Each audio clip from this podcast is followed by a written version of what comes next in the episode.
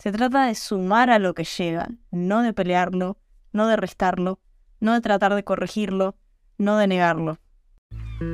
Nuestros sueños nunca nos abandonan. Escribir un libro, tener una casa junto al mar, cambiar al mundo. Tardé 20 años en lograr mi gran sueño de vivir en Europa, y la parte más difícil no fue mudarme o los papeles o las despedidas. Lo más difícil fue aceptar que era posible y animarme a perseguirlo. Bienvenidos a Subite al Avión.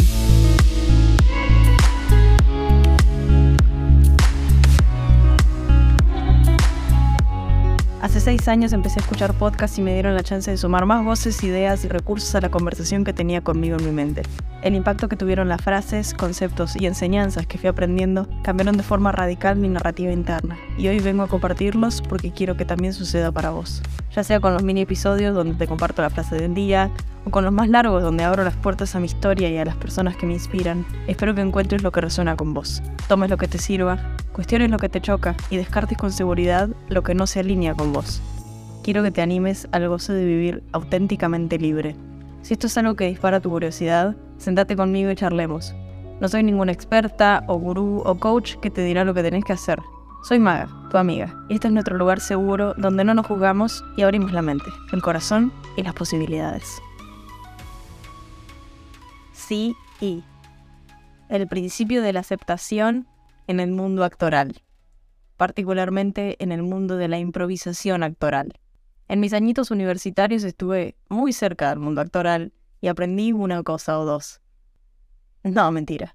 Me senté a admirar a gente genial haciendo artes con sus movimientos, sus voces y sus miradas. Increíble. Súper recomendado. Pero sí hay ciertas cosas que me quedaron grabadas. Uno de los ejercicios que me sigue volando la cabeza es el de la improvisación, sobre todo el principio de la aceptación, el famoso yes and, sí y. Este principio establece que cuando alguien en una escena aporta algo, se acepta como cierto. No se lo pelea ni se trata de corregirlo jamás. Lo que sea que se trae a colación, se toma y se le agrega. Se acepta con el sí y se agrega con el y. Es una construcción de realidad y puesta en escena fluida y en evolución constante. Los mejores actores en improvisación generan cosas que realmente se van de tema. Mega recomendado observar alguna vez alguna improvisación en persona o en video, o incluso buscar qué escenas de qué películas fueron improvisadas y volate la cabeza.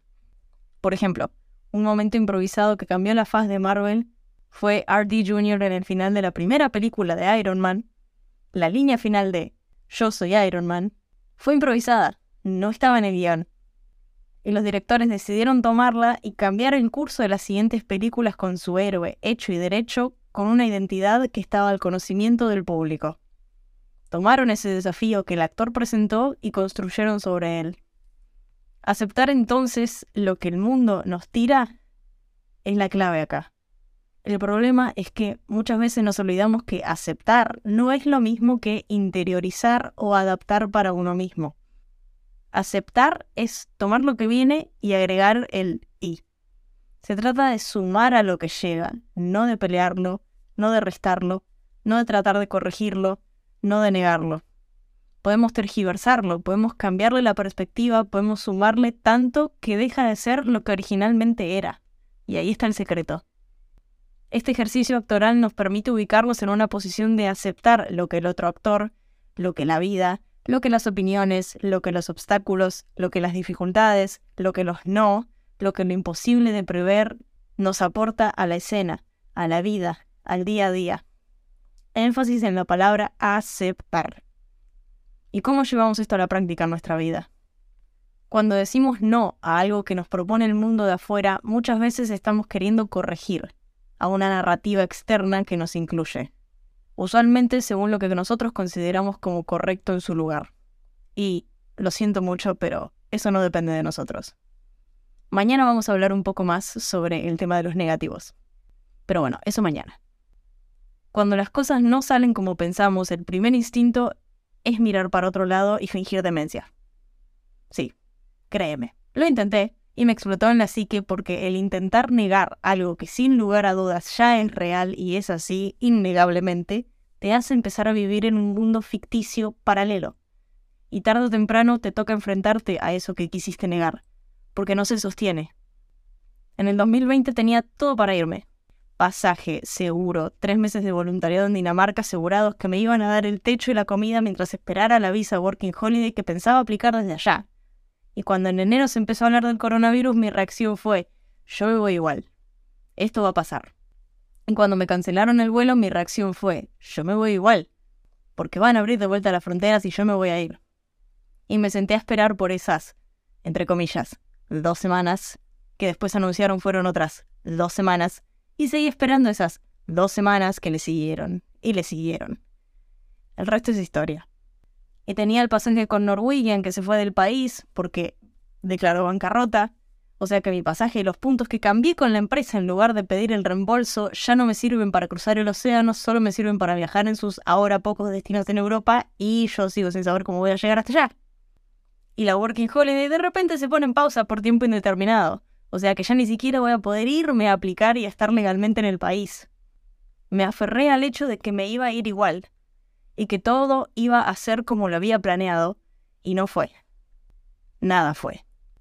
En lugar de aceptar lo que estaba sucediendo, que estaba 100% fuera de mi control, maga, no controlas una pandemia, no controlas empresas aéreas, no controlaba nada de lo que estaba sucediendo a mi alrededor y estaba pretendiendo que sí que por el simple hecho de que yo me quería ir igual, iba a funcionar. Intenté forzarlo con una ilusión absurda de control que claramente no tenía sobre la situación. Y me hice mierda. De verdad me hice mierda. Nunca estuve tan alejada de mi propio ser como en esos momentos. Estaba alienadísima de mí misma, del mundo, de todo.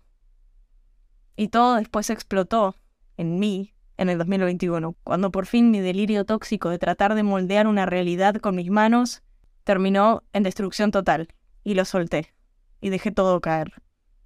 Y de verdad no se lo deseo a nadie. Tener un botón de autodestrucción tan cerca de tu mano y tan peligroso que no hay nada que lo frene, de verdad no se lo deseo a nadie.